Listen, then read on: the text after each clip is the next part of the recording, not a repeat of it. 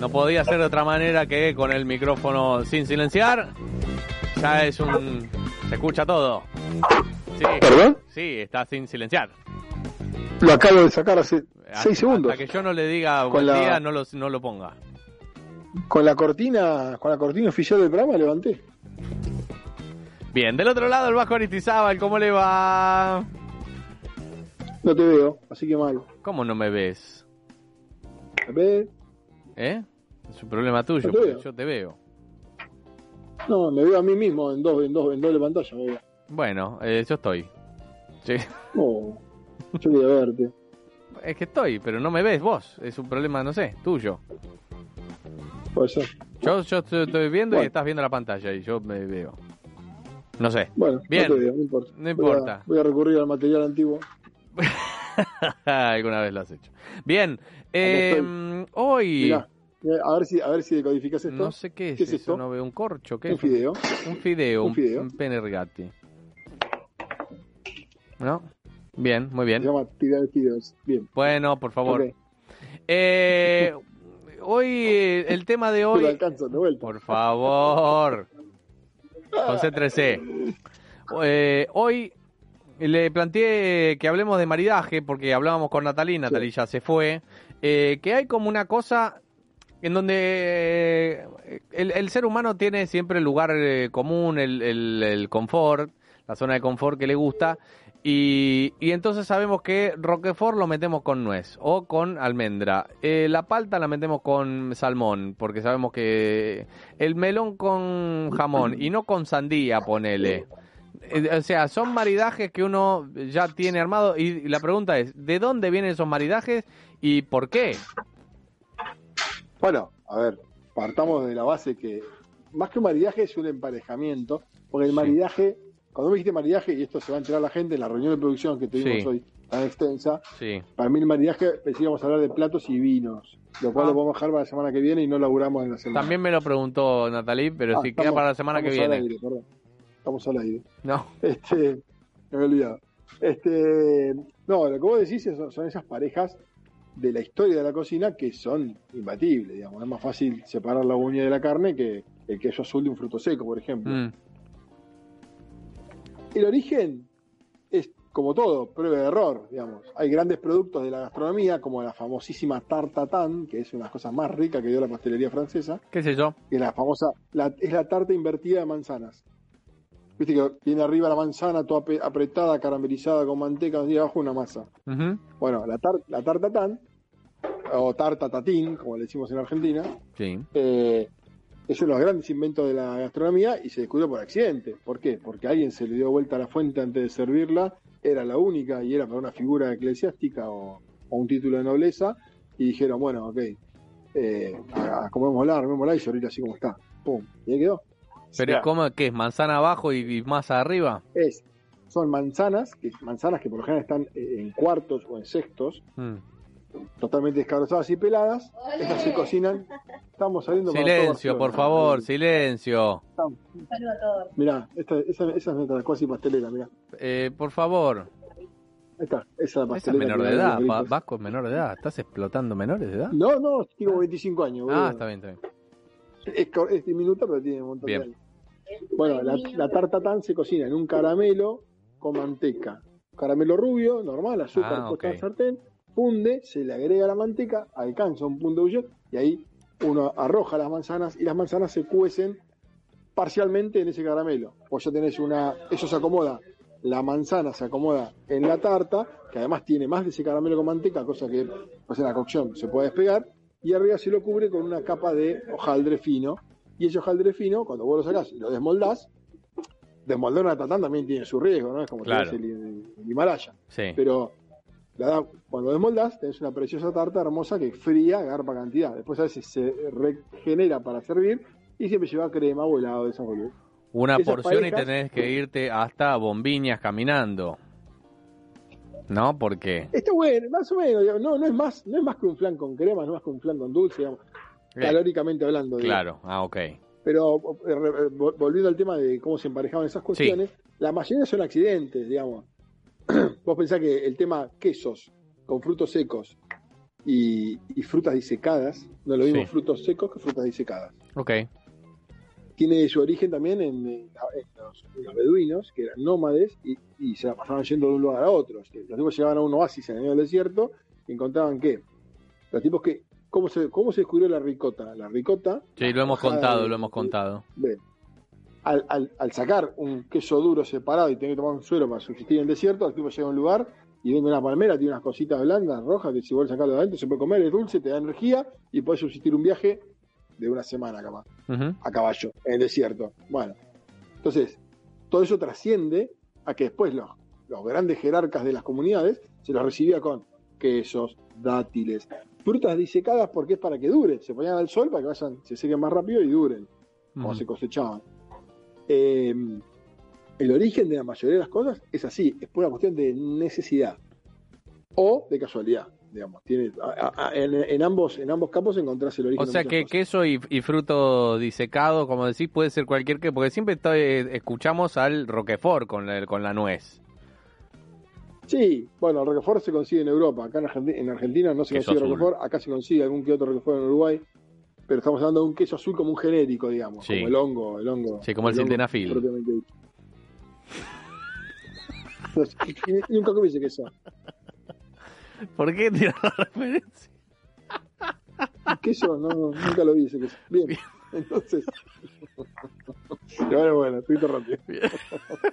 Entonces, eh, la mayoría de las cosas tiene que ver por- con eso, ¿no? Decir, bueno, los quesos, a ver, vos a, un- a una textura cremosa, untuosa, blanda, por más que sea un queso de pasta dura, Mm. sigue siendo blando, lo emparejás con, una- con un crocante, siempre buscás un equilibrio. Claro, porque eso es, eso es otra. Como- hay como una, una cosa, o por lo menos yo me fijo en eso cuando hago una comida, que me gusta que haya directa, distintas texturas. Lo, lo duro con lo, lo blandito, ponerle unos crutones a una El ensalada. contraste, el contraste de texturas es algo básico, porque vos, eso es el- el- lo que se llama el, el appetite appeal, digamos, ¿por qué, es- por qué es rico, por qué es vendible, por qué es sugerente que un plato, por eso, porque tiene, un- tiene una mezcla de, de texturas, de sabores, que es lo que te engloba. Una chicken Caesar, ¿qué tiene una chicken Caesar? Tiene, la chicken Caesar tiene pollo Sí. frito o a la plancha, o es crocante o es sabroso de plancha. Mm. Tiene los verdes. El aderezo es un escándalo. Yo tengo Sí. aderezo Caesar en mi casa, se lo pongo a cualquier cosa. No me contestó el tuit en, en este aprovecho para el ¿Cómo que- tuit de, ¿Cómo que no? del, de ¿Cómo que la no? César, no lo vi.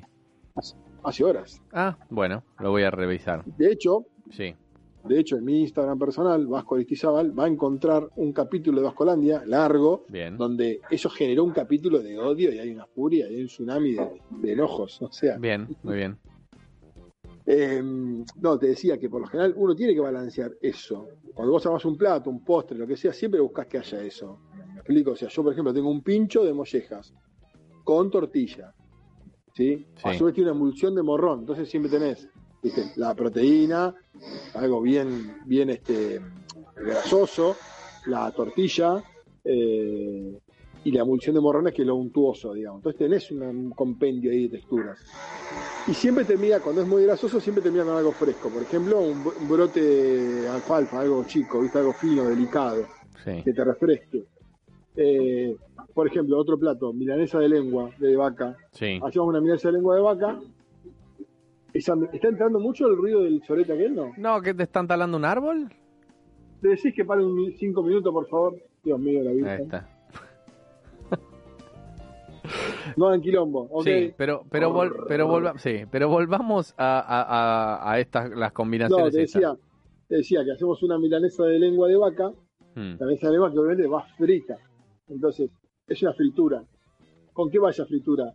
Siempre tiene que haber algo que contrarreste eso. claro. En eso, el sushi y los japoneses son muy prolijos, inclusive los chinos también, que son muy prolijos en eso porque los tipos siempre buscan que haya esa frescura. Che, ¿vas a comer una milanesa de lengua frita? Bueno, ok. ¿Qué lleva al lado? Una pequeña ensalada de picles caseros. ¿Por qué? Porque tiene vinagre. Claro. Entonces, en esa ensalada te, te limpia la boca el sushi. El sushi se sirve con el famoso picle de jengibre, ¿no? Sí. Ese es ese. Bueno, ¿por qué es eso? ¿Por qué? Porque vos entre distintos nadie lo come igual. Yo lo como. Vos te vas, vos comes dos rolls de uno, vas a probar otro, te comes un picle, te limpia la boca, seis. Incluso se puede poner la salsa de soja donde le agrega un picor extra Ajá. al wasabi, diferente picor. Entonces, esas cosas siempre tienen que ir. ¿Y por vos qué? habías nombrado, Vuelvo vos porque... habías nombrado el jamón con melón. Sí, Jamón con melón es, eh, por, por, por, por antonomasia, es algo que ya eh, se asocia a la península ibérica. Jamón Mm. crudo con melón, ok. sí. Hay cosas que vienen, por ejemplo, de, de la antigua Grecia y trascienden, sí. que es mezclar, la, sa- vos decías, ¿por qué no sandía? La sandía con el queso feta es una cosa de loco. ¿Ah, sí? Ah, mira. Yo, Pero no es tan popular Sandía. entonces, lo que le falta es popularidad. bueno, lo que le falta quizás es que, viste cómo son las cocinas, en algún momento agarran popularidad, Claro. cobran vida, agarran y se ponen de moda, como se puso de moda tantas cosas. En algún momento va a explotar por algún lado. Claro. Hay cosas que nunca se van a poner de moda. La cocina brasileña nunca se va a poner de moda. ¿Por qué? Porque no tiene algo explosivo. La cocina argentina nunca se va a poner de moda. No tiene algo explosivo. No hay una cocina uruguaya. Digamos, son siempre asociadas a civilizaciones y a culturas que trascienden en el tiempo. Bien. Somos como niños, como el cuento de Casiari, ¿viste? La de los países. Bueno, parecido a eso. Bien. ¿Y el salmón con el con la palta, por qué es palta y por qué no es salmón con tomate? Digo, ¿por qué no? ¿Por qué la palta? O sea, es que eh, por los colores. Tampoco, tampoco, hay que, tampoco hay que dar un axioma tan drástico, ¿no? Es que salmón y palta. Salmón y la palta van de la mano porque probablemente con el, con el, el sushi americano, la, pensá que la palta es americana. Pero Entonces, sí, pienso y por, es algo por- relativamente nuevo, tiene menos de 20 años la palta. Eh, Cocina Claro. es un término bastante, bastante joven. Mm, Entonces, eh, eh, quizás trasciende más que nada por el tema de el sushi. Palta y Ah, salmón, ok. palta, salmón, queso crema. bien. ¿viste? A mí, vos le das a, a mí me gusta comer, a mí me gusta comer el salmón a la plancha con una pequeña ensalada de cherry, mango, palta. Ok, bien. Es un gol. Lo mismo que hay, hay una que es Roquefort, no, no es lo que decíamos, y pera. ¿Por qué pera y no kiwi? ¿Por qué pera y no manzana? ¿Por qué pera y no mandarina? Por- hay, hay que, no, es que no hay un porqué. Tampoco es que hay un dogma que diga que el, que el queso azul tiene que ir con eso. Puede ir, sí. ¿Va fenómeno? Sí, perfecto. Puede ir con manzana, puede ir con kiwi, como dijiste. Es cuestión de probar. Algunos te a probar. Ok. Un día alguien probó la sandía con O sea que, o sea que básicamente lo que es, lo que estamos consumiendo es costumbre. Lo hacemos porque es por costumbre. Hábitos, hábitos, Hábito. costumbres, tal cual. Ok. Tradiciones que van pasando de cocina en cocina. A ver, vos pensás que eh, queso, fruta, queso, fruta, frutos secos es francés. Está Ok. en el ADN de los franceses.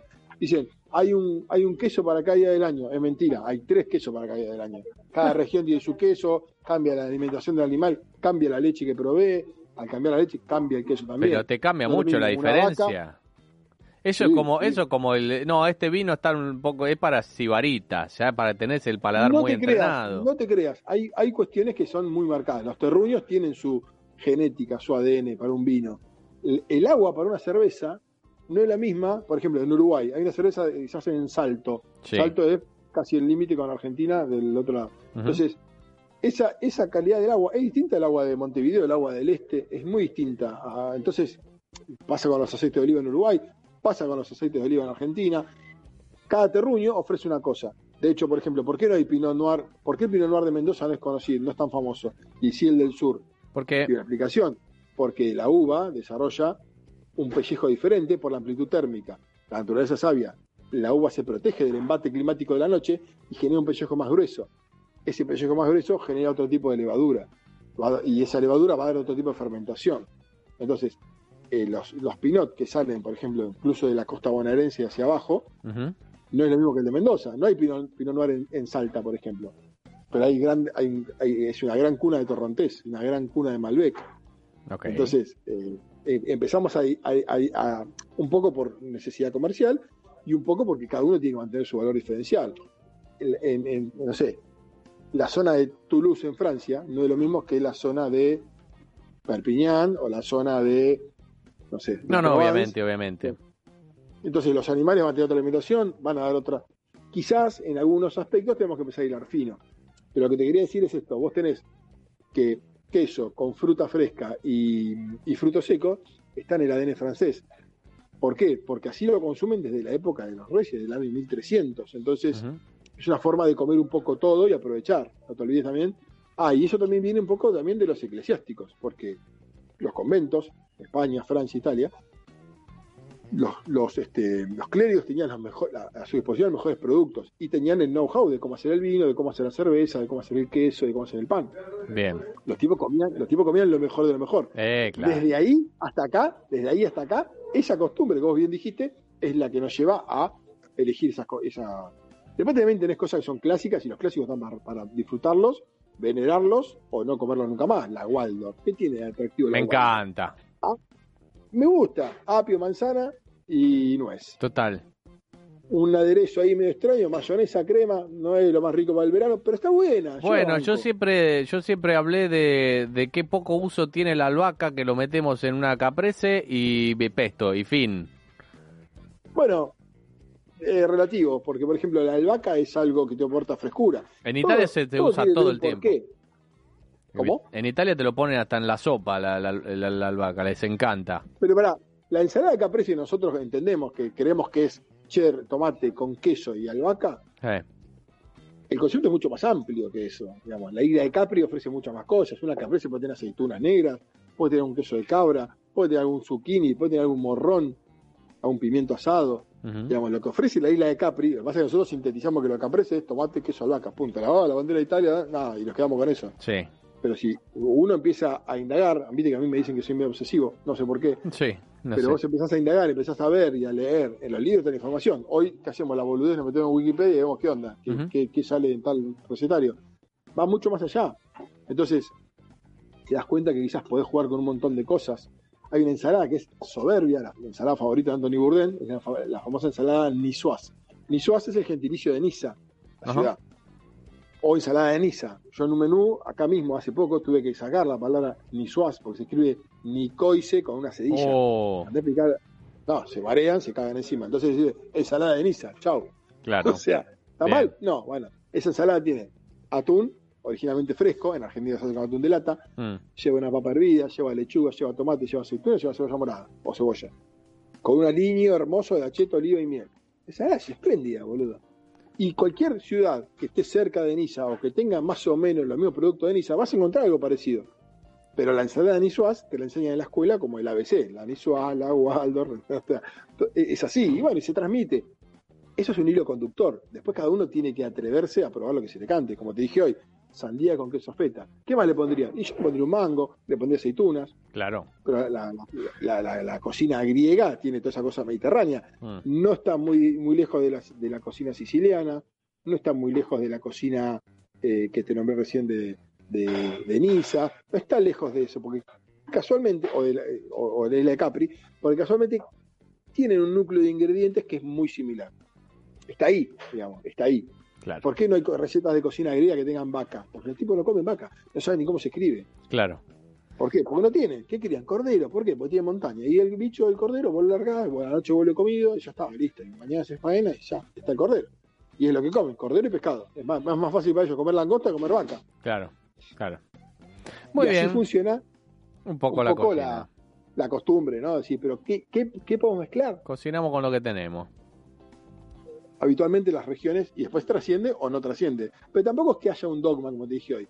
No tiene que haber un dogma de que comemos la ensalada así. ¿A vos te gusta la Waldorf? Comela. ¿Te gusta la César? Comela. Mm, ya empezás a boludear y pones langostino es una César, ¿es César o Chicken César? No está mal, alguno la quiere vender, el mercado te va a decir si tenés razón o no. claro. No hay mucho más, este, no hay que ponerse tan nervioso tampoco. Muy bien, eh, era el Vasco Aristizábal. También pueden ver su, su programa propio que tiene, no tan bien hecho como el nuestro, pero eh, Vascolandia. No, no, porque necesito, necesito un mareque. No yo. tiene, claro, no tiene esos requerimientos técnicos. Un día, un día cuando venga a Barcelona eh, va a ser, va a poder utilizar los estudios para hacer su Vascolandia y va a ver que es, es otra calidad, otra cosa. Eh, una vez un abrazo grande, querido Vasco, desde Uruguay, desde su restaurante. Que abrimos el sábado, estamos con el agua hasta acá. Bien, siempre están con el agua hasta acá. No, Eh, no, mira lo que es esto. Don está, Ignacio. ¿no? Mira, mira que es esto. Sí. Bien. Esto abre el sábado. imagínate. Bien, a laburar, por eso Así están bueno. eh, full. Toda- invitamos a toda la gente de Barcelona que quiera venir a Don Ignacio, los esperamos de mil amores, traigan pacharán, lo único. El resto estamos bien. Muy bien, muchísimas gracias. Hoy ya puse a- a- al indio, así que. Sky Bailinson.